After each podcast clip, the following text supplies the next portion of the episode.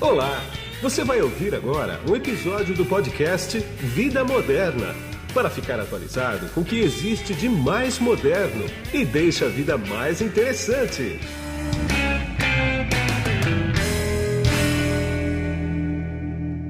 Bom, quem está na ponta da conexão aqui comigo agora, através do GoToMeeting da LogMeIn, é o André Carneiro, que ele é gerente-geral da Sofos para o Brasil. Tudo bem, André? Tudo bom, Olá, Guido? Tudo bom? Tranquilo? Tudo bem, tudo tranquilo. André, a Sofos, como uma das maiores empresas do mercado aí de segurança, uma empresa inglesa, inclusive, né? Eu quero saber como é que ela enfrentou, e você enfrentou aqui no Brasil também, essa pandemia, o começo da pandemia. Foi um pandemônio essa pandemia mesmo, cara? Porque todo mundo foi para casa, ninguém tem segurança corporativa em casa, né? Das pessoas que trabalham em corporações. Como é que foi isso, hein?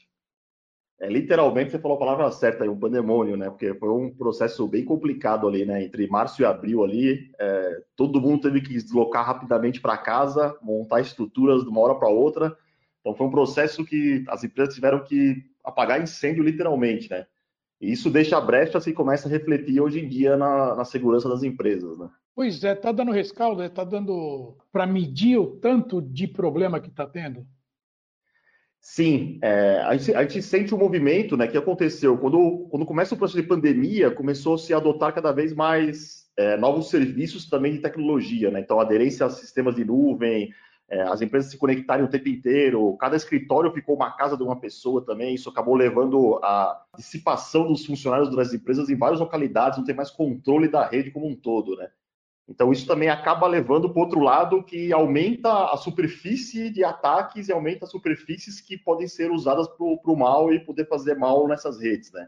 A gente já sente o reflexo disso hoje, em torno de 30% aí, houve um aumento de ataques, na, de, de grandes ataques de ransomware, por exemplo, dentro de corporações brasileiras, né? Já começa a sentir a exploração do Covid-19 sendo usado pelo mal também para poder ganhar em cima disso também, né? Entendi. Agora, pelo fato da Inglaterra ter começado o primeiro problema lá da, da pandemia, né?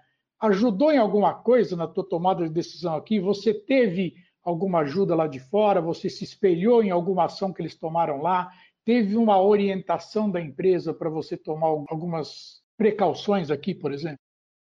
Sim, a pergunta é bem bacana, porque a Sopro foi a primeira empresa que eu tive notícia aqui no Brasil que falou: vocês vão ficar em casa a partir de começo de março, ninguém mais sai.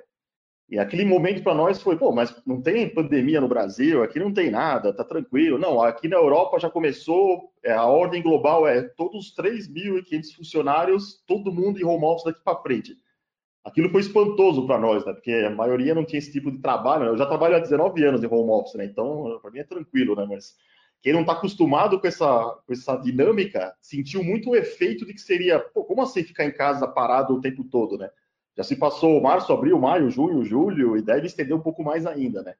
Então essas ações elas acabaram também ajudando a empresa também a, a ter uma consciência maior que era muito grande o problema, né? Tanto que você pegar dos 3.500 funcionários, não teve nenhum caso de Covid ainda relatado na empresa, né? Então todo mundo está ainda sem nenhum caso local, a gente tem isso, né? Uma, uma parte bem bacana ainda. Entendi. Agora, me diz clientes teus aqui no Brasil, né?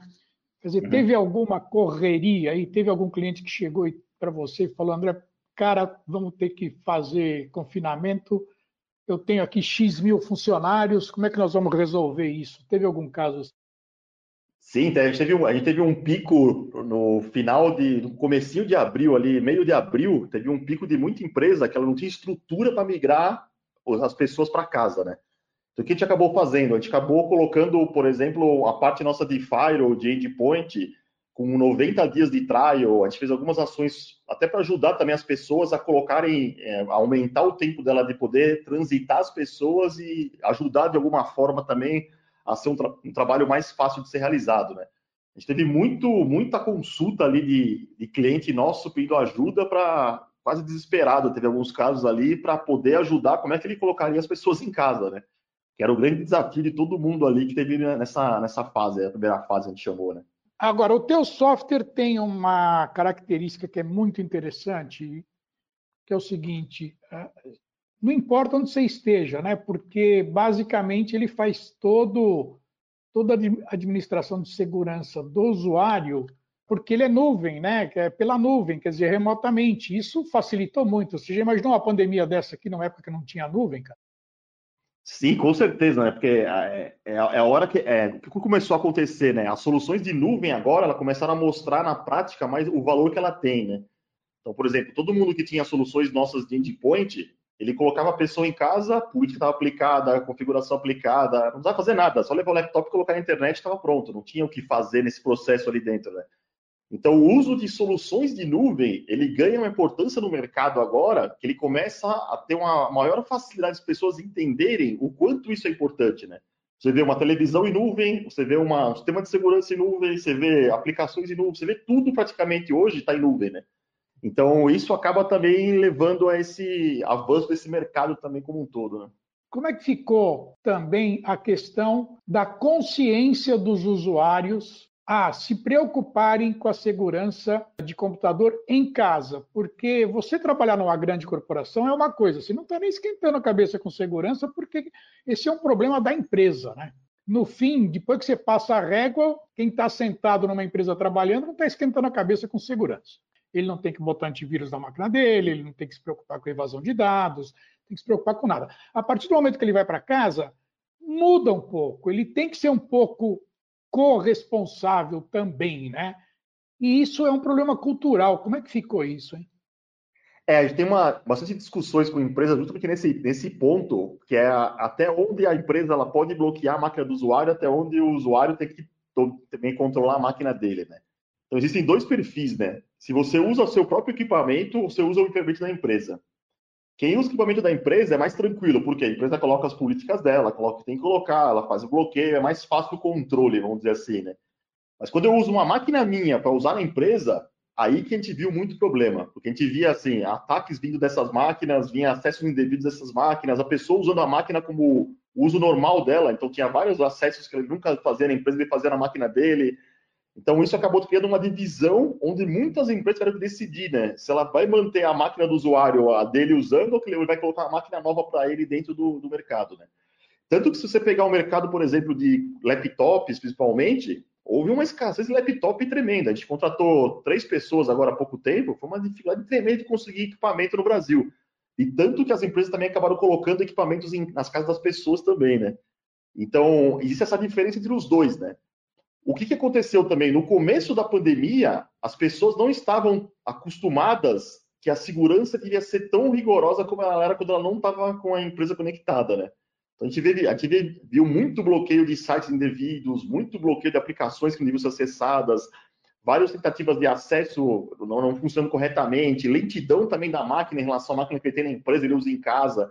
Então foi um problema bem complexo aí que agora já começou a ter uma resolução pelas empresas e começou a ter uma certa já aderência aí a, escolher um caminho melhor para seguir e a segurança ter um pouco mais de consciência para as pessoas dela tem a segurança tem que estar o tempo inteiro, né? não importa estar na empresa ou fora da empresa, tem que estar esperto o tempo todo, né?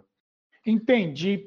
Aliás, ah, eu tive uma informação de que nos primeiros 15 dias em que começou o confinamento aqui para valer, em 15 dias sumiram todas as máquinas para aluguel do mercado, cara. Foi uma loucura, né? É, o mercado, o mercado tá maluco, né? Porque assim, é, precisava de equipamento, precisava entregar, e putz, o que tinha de estoque foi entregue. E ao mesmo tempo houve um impacto do estoque também. Pois porque é. muito componente vinha da China, vinha de fora, então você tem o problema da fabricação do equipamento também ao mesmo tempo, né? E, e, ainda o mercado ainda está ainda tá complicado. Eu tentei comprar uma semana passada até e foi bem complicado para mim ali, mas eu consegui pegar acho que o último do estoque que tinha no, no fornecedor e consegui trazer para o meu funcionário aqui no Brasil, né? Olha só que coisa. Mas um outro assunto que eu queria tocar com você aqui é o seguinte: vocês fizeram uma pesquisa aqui, é, vocês fazem todo ano, né? Que é a The State of Cloud Security 2020, né? Que é uma pesquisa global, na verdade, né? Sim, correto. Isso. É é, o que, que você tem para falar dela? Você tem alguns números aí para me apresentar que, que te chamaram a atenção nessa pesquisa?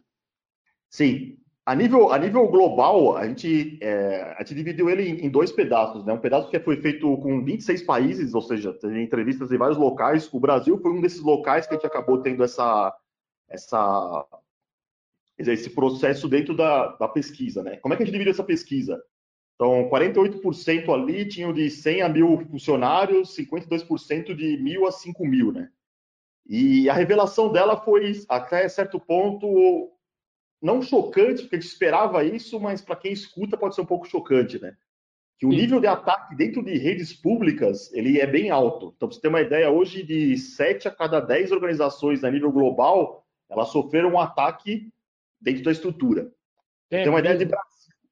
79% dos entrevistados, de alguma forma, sofreram um ataque. Ou seja, então, peraí, você está falando quase 80% de quem tem nuvem foi atacado? Sim, porque é um cenário normal de ataque. Sim, as empresas têm, são atacadas o tempo todo. Ou seja, se eu tenho estrutura on-premises, que é a minha indústria, a minha feita na minha empresa, ou se eu tenho uma estrutura em nuvem, eu tenho, eu sou atacado o tempo todo, né? Então, o que acontece? E nisso acabou levando de que a consciência de que existem a necessidade também de você aprimorar a sua segurança de nuvem. Por que, principalmente, isso? Isso é bem, é bem legal de esclarecer esse ponto, que é um ponto bem interessante. Não é culpa do provedor que vende a solução o seu ataque. Por quê? Ele faz a proteção dele muito bem, muito bem feita, nos sistemas que ele gerencia, que ele tem controle. Ele não tem controle, por exemplo, numa aplicação que uma empresa instala. Você tem que verificar PET, verificar ataque, verificar quem está logando, exercer controle sobre aquilo, né? E isso acaba levando a que o ataque ele tenha essa, esse processo aí facilitado por estar usando a nuvem dentro de uma empresa, porque a superfície é maior, o, o, o modo de operação é maior, é mais fácil de você chegar numa rede pública do que numa rede privada. Então, as empresas têm que ter essa consciência de que a proteção tem que ser feita pelos departamentos de segurança interna das empresas também na nuvem, né? É, um, é apenas um outro caminho que tem que ser protegido, né? Exatamente. A analogia que eu faço é o seguinte: você compra um automóvel, por exemplo, o cara te entrega com freio, o cara te entrega seguro, com, com tudo, né? O fabricante ele não pode ser responsabilizado se você, responsabilizado se você, por exemplo, não trocou nunca o óleo do carro, né? Sim, é sua ele culpa, não, né? É uma estação própria. Exatamente, né? Quer dizer, é o mau uso do negócio. Então, no caso de segurança de um provedor, é a mesma coisa. O cara te entrega ali tudo funcionando, a estrutura, a banda, a segurança necessária do ambiente. Agora, o teu ambiente é tua responsabilidade, né? Sim, com certeza, né? E, e, aí, assim, na pesquisa que teve no Brasil também alguns dados que foram bacanas, até do pessoal conhecer o termo também, né? Por exemplo, a gente teve ataque de, de malware, ransomware, que a gente chama, 35% hum. sofreram esse ataque na nuvem. A nuvem também toma esse tipo de ataque, ela é cada vez Sim. mais. Por quê? E muitas vezes, mais 75% dos casos é um erro humano por trás, porque eu fiz uma mal configuração, a configuração não foi muito bem feita, Aí eu tive, deixei lá aberto, puta, invadiram o meu, meu, meu, equipamento, fizeram uma configuração, fizeram um ataque. É. Outro ponto é a exposição de dados. 29% tiveram dados expostos desse, desse grupo de brasileiros. Puxa, por quê? A má configuração de deixar, por exemplo, por um erro, um banco de dados configurado diretamente na internet. Levou ao seu dado ser exposto e aquilo ser publicamente tentando ser explorado aquilo também, né? Existem duas outras partes, que uma delas é que nem a analogia que você fez, né? Que é o, a, a credenciais roubadas, é a chave Sim. do carro. Se eu perco a chave do carro, eu passo, alguém pega a minha senha, administra a minha senha, ele abre o carro, não tem o que fazer. Não é, tem como você bloquear aquilo, né? Ele sabe, ele sabe a senha, como é que eu vou proibir do cara acessar, né? E 25% é um, é um dado bem interessante, é o uso da sua estrutura para fazer mineração de Bitcoin. Olha. Então, exploram isso também, entendeu? É um outro tipo de ataque muito comum hoje em dia nas redes brasileiras, né? Sim. Quer dizer, todos esses números que você deu do Brasil, você pode jogar mais 30% aí, como você falou no começo da conversa, né? Sim, porque isso daqui foi feito em janeiro e fevereiro, essa pesquisa, né? E é. após pandemia, aí a gente já pegou aí que houve um, um acréscimo aí em torno de 30% dos ataques nas redes brasileiras, né? A gente tem um ransomware bem famoso agora chamado Sandino Kibi, ele, tá, ele é bem forte, ele é bem estruturado, ele está pegando bastante casos aí no último, no último mês, a gente pegou aí pelo menos umas 20 empresas nos procuraram aí para tentar ver como é que ele podia, é, a gente podia ajudar ele a não deixar expandir isso na rede deles, né? Então a gente está vendo isso na, na, prática mesmo. Entendi. Ah, você tocou num negócio que me deu um gancho aí, que é o seguinte, surge um ransomware, surgiu hoje, hoje às duas da tarde, um, um caso de ransomware, por exemplo que não está catalogado ainda, que mas é, é um código totalmente novo, né? como é, como, é que é, como é que vocês agem num caso desse? Um cliente liga e fala assim, eu estou com um negócio aqui que eu não sei o que é, cara. Aí você vai lá, tua equipe vai lá, vê e fala assim, isso aí é um negócio novo, vamos ver o que a gente faz. Como é que funciona esse processo? Se ele for um cliente que tem a solução nossa pré-existente, ele já tem uma proteção. Por quê? A gente agora tem as proteções que a gente chama de Next Generation de Endpoint. Né? O que, que é isso, na verdade? Né? A gente já não se baseia mais em assinatura para poder barrar um ataque. A gente se baseia em técnicas de ataques de hackers, por exemplo, já são mais de 32 técnicas conhecidas de ataque que eles têm para ransomware, principalmente, poder fazer esse tipo de ataque, e uso também de inteligência artificial. Então, a gente tem Deep Machine Learning, que a gente chama, né? Ou seja, tem uma rede neural que ela consegue entender por inteligência que aquele ataque novo que está vindo é um ataque. Então, ele consegue ah. por, ele consegue determinar por inteligência que aquilo ali, ó, aquilo ali é um comportamento estranho, eu vou bloquear, não sei o nome dele, não sei, mas vou bloquear esse cara esse cara vai ser inibido, né?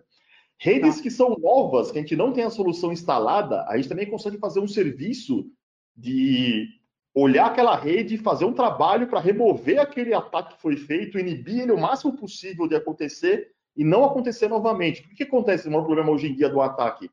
Eu sou atacado, eu vou lá, pago um resgate, ah, voltei, acho que eu estou tudo tranquilo. Tá nada, o cara colocou em outras máquinas o ataque de novo, daqui um mês vai, vai, vai outra vez. E tem aquele, aquele vício da extorsão, né? Que ele vai ficar o tempo inteiro tentando tirar proveito de quem está sendo atacado, né? Então é. a gente acaba atuando, depois instalando e tentando remover o máximo possível para que a rede volte ao normal da, das empresas, né? Legal, André. Pô, André, daria para ficar batendo papo com você aqui tem pão, cara, mas eu tenho que seguir um tempo aqui. Mas eu quero te fazer uma pergunta antes de encerrar, que é o seguinte: principalmente com a pandemia agora, Antes já era, mas agora com a pandemia, o elo, o elo fraco da segurança continua sendo o ser humano? É, a resposta é com certeza, né? Assim, o ser humano ele, ele é o principal aí elemento que pode trazer problemas ou não numa estrutura, né? Porque por que acontece isso também, né? Um lado também é a falta de conhecimento que ele tem, mas um lado também é o, é o processo em si já se cria para atacar o usuário, né? O usuário ele, ele, ele, toma decisões que ele não sabe nem o que está acontecendo, né? Ele fala, puta, eu vou clicar e vou dar OK aqui, porque tem que dar OK e eu sei o que, que é, né? Então, é. aí tem que cada vez mais instruir o usuário, cada vez mais essa consciência, ela tem que aumentar em vários níveis aí globais, assim, não só o Brasil, mas todo mundo tem que o não. usuário ainda é o grande elemento, né? É, e na verdade os hackers sabem disso melhor do que muita gente, né, cara? Sim, porque assim, ao mesmo tempo que a gente coloca também inteligência artificial, a gente coloca soluções de nuvem, soluções gerenciadas, soluções modernas, tudo completo, ele também coloca. Então, assim, é. ele sabe que tem um ser humano do outro lado, né? É. é o, que eu falo é, o que eu falo é o seguinte, cara, a gente não tem cabeça para fazer coisa maldosa, né? E eles têm. Então, teoricamente, eles estão sempre um pouquinho à frente, né? Sim, porque ele sabe, ele sabe explorar a vulnerabilidade, né? Por exemplo, é, é. uma coisa que eu sempre falo bastante em palestra, assim, que é, que é realidade também, né? O ser é. humano, naturalmente, ele é, ele é, fofoqueiro. Ele gosta de fofoca, ele gosta de, ele gosta de saber o que está acontecendo. Se eu mandar agora um phishing, uma mensagem para todo mundo agora, Brasil acabou de, de, fazer a primeira vacina que vai ser colocada em produção amanhã. Não vem, você vai querer ler a notícia, meu. Que notícia fantástica, deixa eu ler, né? Já começa aí, né? E já começa é. a ter essa ação, né? O ser humano tem essa capacidade de querer ganhar, é, ganhar informação o tempo inteiro, saber dialogar sobre alguma coisa nova, né? É natural do ser humano isso, né? Então isso acaba sendo Não, um elo que eles moram, né? É, e agora com rede social, então ele quer ser o primeirão a mandar para os amigos, para a rede dele, para saber que ele é bem informado. Isso é uma coisa complicada. Eu até a selfie com a vacina na mão, né? Nem saiu ainda, tá com a selfie na mão ali, a vacina, já tomei, né? Saiu uma selfie instantânea, né? Exatamente. É tudo muito louco. E a segurança, e vocês têm que rebolar, né, cara, para deixar a coisa, a coisa segura, né? É o tempo inteiro, né? Assim, né? E, e você imagina assim, o quanto sofre um profissional de segurança, né? Imagina que antes ele tinha uma empresa, que ele tinha as pessoas lá sentadas, ele já tinha problema de controlar elas, Agora ele tem cada uma na sua casa. Espalhou pois tudo é, para ele. Agora, cada vez mais, cadê o usuário que está fazendo? Será que é o filho dele que está clicando? Será que é ele? Quem está fazendo? Quem está mexendo? Onde estão meus dados? Ou seja, complicou muito mais o cenário agora, né? Exatamente. Bom, mas vamos ver o que, que vai dar isso aí. Eu agradeço bastante o teu tempo comigo aqui. Apesar do confinamento, a tua agenda, eu sei que ela é bem concorrida, porque a gente está entrando e saindo de live muito mais do que antes, né? Com certeza. E eu te agradeço pelo tempo que você despendeu comigo aqui, mas eu vou querer voltar a falar com você quando surgir uma vacina qualquer aí, dá um, dá um tempo depois que todo mundo for vacinado para saber como é que vai estar esse mercado. Muito obrigado, viu? Obrigado a você, Guido. Muito obrigado. E aqui é Guido Orlando Júnior, diretor de conteúdo do portal Vida Moderna, que você acessa em www.vidamoderna.com.br. Tchau. Você acabou de ouvir um episódio do podcast Vida Moderna. Assine grátis nos apps Spotify, iTunes, Deezer, Tuning, Google Podcast e Android Podcast.